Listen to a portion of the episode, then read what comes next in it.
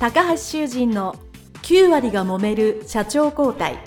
2代目社長のための事業承継の極意。この番組は2代目社長専門経営コンサルタント高橋修人が経営に悩んでいる2代目社長やこれから社長になる後継者に向けて経営力を伸ばし会社を引っ張れるリーダーシップを身につけるための番組です。これまで数百社をコンサルティングした実績から2代目社長ならではの悩みを知りその解決のための独自理論によって2代目社長もまた従業員も幸せに仕事ができることを目指した内容です。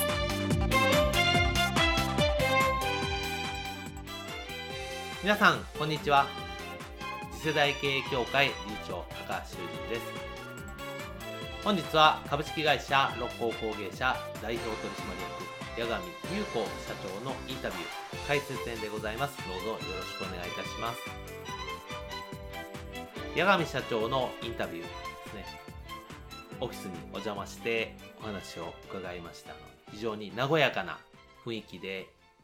インタビューできたかなと思っております。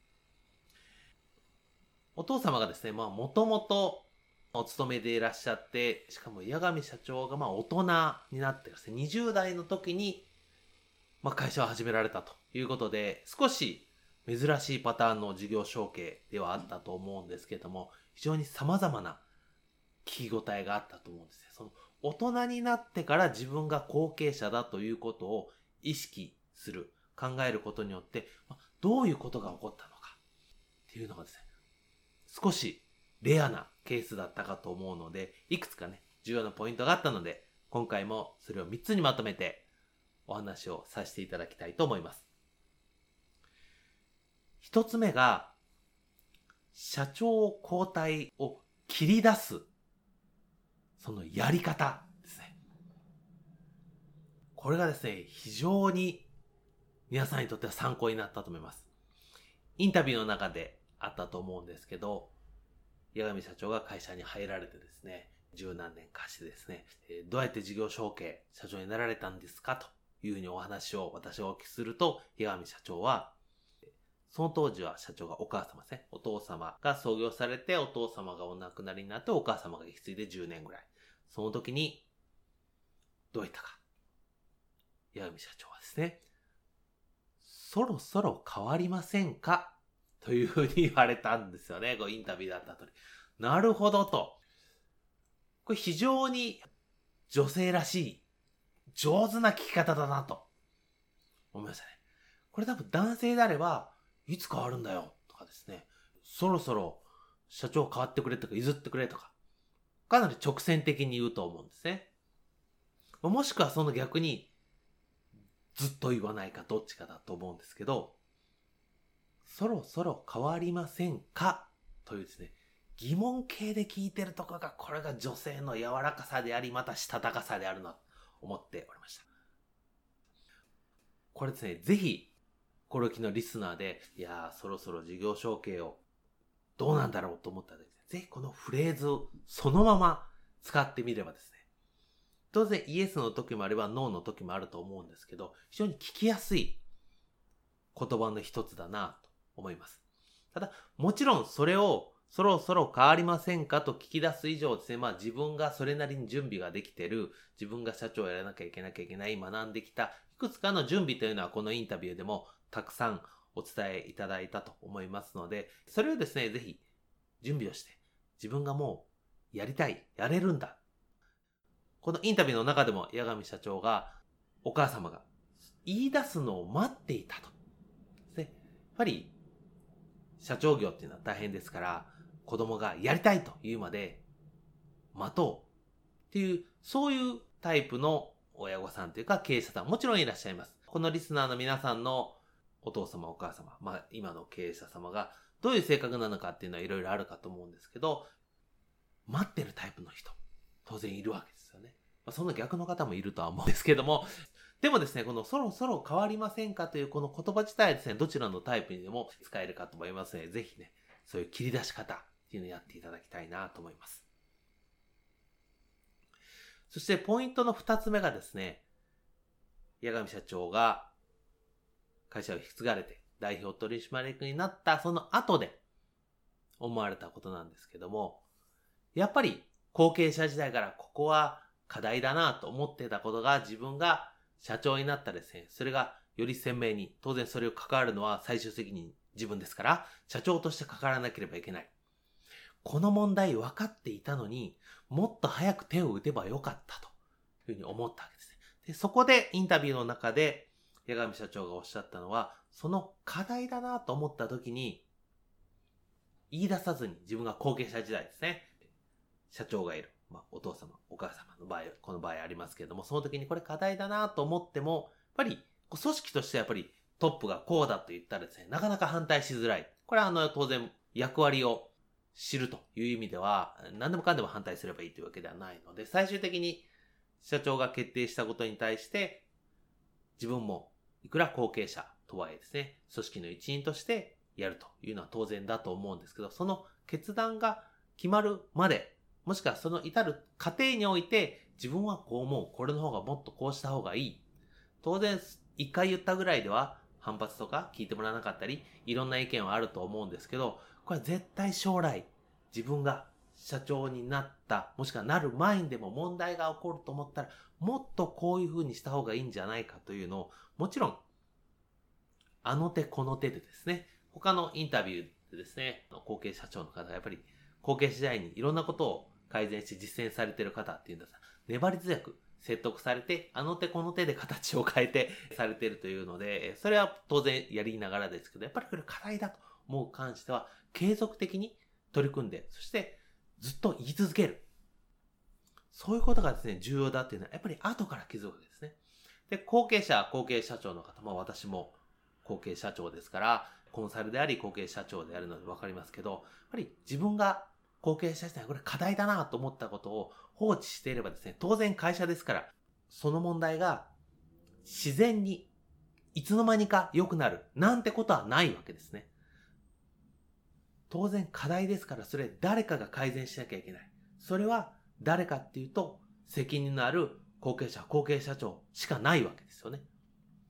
なので、これ課題だなと思ったら放置せずに、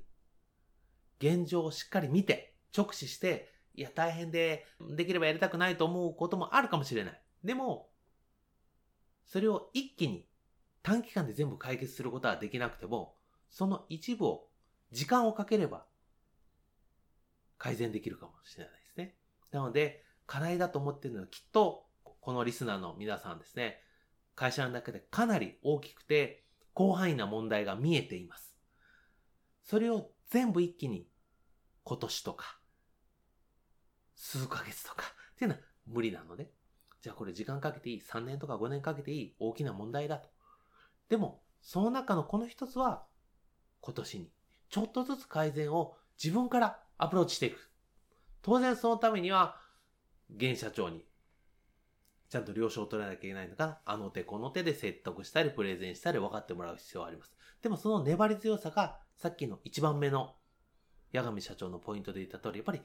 経営者は見てるわけですね。言い出すのを見てるっていうのは、これは絶対あります。なので、課題を何とか改善したいという場合は、やっぱり後継者時代から、しっかりアプローチする。しっかりアピールする。というのをですね、ぜひ続けていただきたい。これ1回2回で諦めたら、やっぱり経営者、まあ、自分の先代であったり、お父様お母さんもですね、忘れますから、あんなこと言ってたけど、まあ言わんくなったからいいかというふうになってしまうので、言い続ける、そして改善し続けるっていうのが大切だ。特に後継者時代は大切だと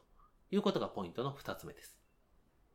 そして3つ目は、これは、八神社長のお母様がおっしゃったことなんですけど、これはなかなか言えて妙のいい言葉だなと思いますので、ポイント3つ目でお伝えをしたいと思います。それはですね、創業者、お父様がお亡くなりになって次誰が継ぐかといった時に、会社は生き物だ。生きてるんだよっていうのを言われた時にお母様がピンときた言葉。そうか。生きてる。だったら、三人子育てをした私だったら、生き物を育てることはできるということで、会社は生き物で、子供のように育てるんだということで、このお母様がですね、十何年社長業をされていたわけですよね。これなるほどなと。会社が生き物っていうのは、これはいろんなとこで、当然そこにいるのは人間の集まりですから生き物であるということは分かっているんですけど、それを経営者として接し方が、ま子育てのように接すると。まあ、会社がファミリーであったり、会社が子供だっていう言い方をする方はもちろんいらっしゃるんですけども、そこの関わり方が子育てなんだと。まあ、子育てということはですね、当然、しっかり基本のことは教えるわけですね。特に考え方とか、いいことと悪いことありますよね。やっぱり人に迷惑かけちゃいけないとか、気持ちよく挨拶しようとか、なんかそういう基本的なあり方とか考え方はしっかり教えるけど、じゃあ具体的にどうするかっていうのはですね、当然その子その子で特徴があるし、その子その子の成長スピードがあるので、時には我々は親としてじっと待つ。ということです。焦らずにじっと待つということが必要だと思うんです。これはまさに会社も一緒で、当然成長する時もあれば、頑張ってるんだけど成果が出ない。